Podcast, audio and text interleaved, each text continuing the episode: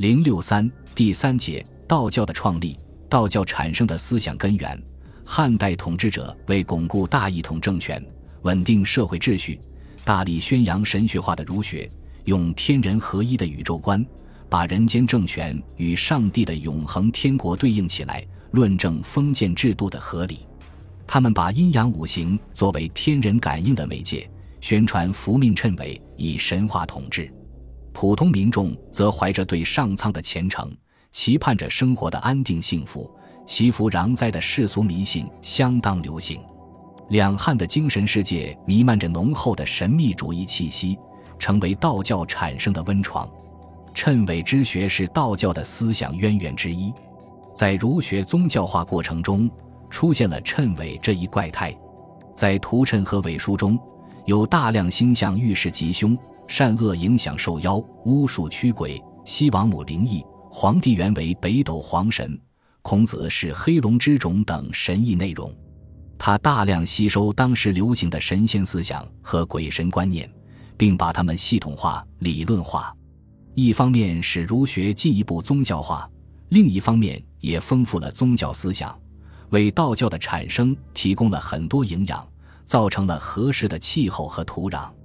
传统的鬼神观念是道教的右翼思想渊源。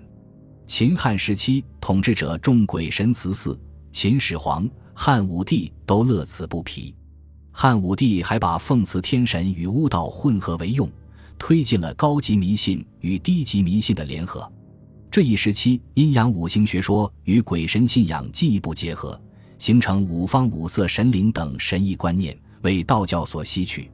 鬼神崇拜由来已久。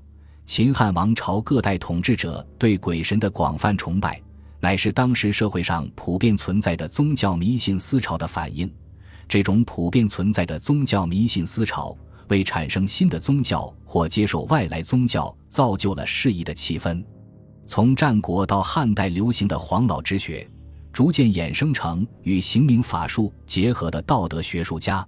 与阴阳五行结合的阴阳数数家和与养生之术结合的神仙方剂家三大流派，蒋君王南面之术的道德说淡出政坛后，阴阳数数家和神仙方剂家在社会上却产生相当大的影响。皇帝和老子都越来越被神化仙化，凤凰老以求长生、求成仙的风气遍及朝野，体现出浓郁的宗教气息。道教形成宗教体系。崇奉皇帝、老子，推他们为始祖、教主，正是这种社会风气熏陶的结果。道教以道为最高信仰，打着老子的旗号，其实他的道与老子、庄子创立的道家学说是不同的。老庄崇尚自然，主张清心寡欲、清静无为；庄子虽讲过神仙之类的预言，但并不主张求仙。道教以修道成仙思想为核心。鼓吹世上有神仙存在，相信人通过修炼可以长生不老、得道成仙，与神仙方术学说有更直接的联系。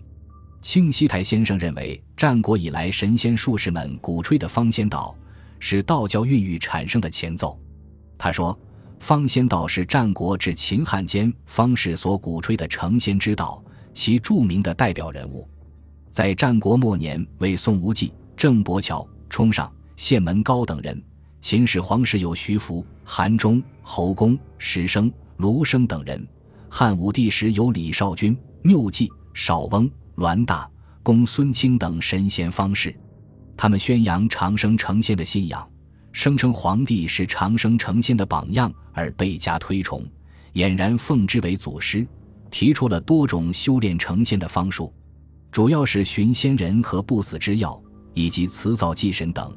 特别是倡导化丹砂为黄金的炼丹术，是方仙道的突出特点和重大贡献。方仙道所具有的这些信仰神仙、崇奉皇帝、主张服食丹药成仙等特征，表明它是道教孕育过程的重要阶段。对于道教的酝酿产生，老子和尚公著《太平经》等重要理论著作起了直接推动作用。老子和尚公著。是用宗教学说阐释老子的重要著作，后来被列为道门必读的经典。他利用汉代的哲学、医学和养生学成果注释老子，阐明修道养生的理论和方法。他认为道就是元气，是万物的本源，治国与治身是统一的。得道应道则安康，失道背道则伤亡。要通过除情去欲、安静无为、爱气养神，达到安乐长生的目的。他也宣传天道报施、行善积福的修道思想。《太平经》又名《太平清领书》，是一部百七十卷的巨著。《后汉书·湘凯传》记载，东汉顺帝石公崇曾意阙上其书，后张角颇有其书焉。他继承了道家哲学、阴阳五行学说、传统的宗教思想、巫术以及儒家的伦理观念，吸收了当时的天文学、医药学。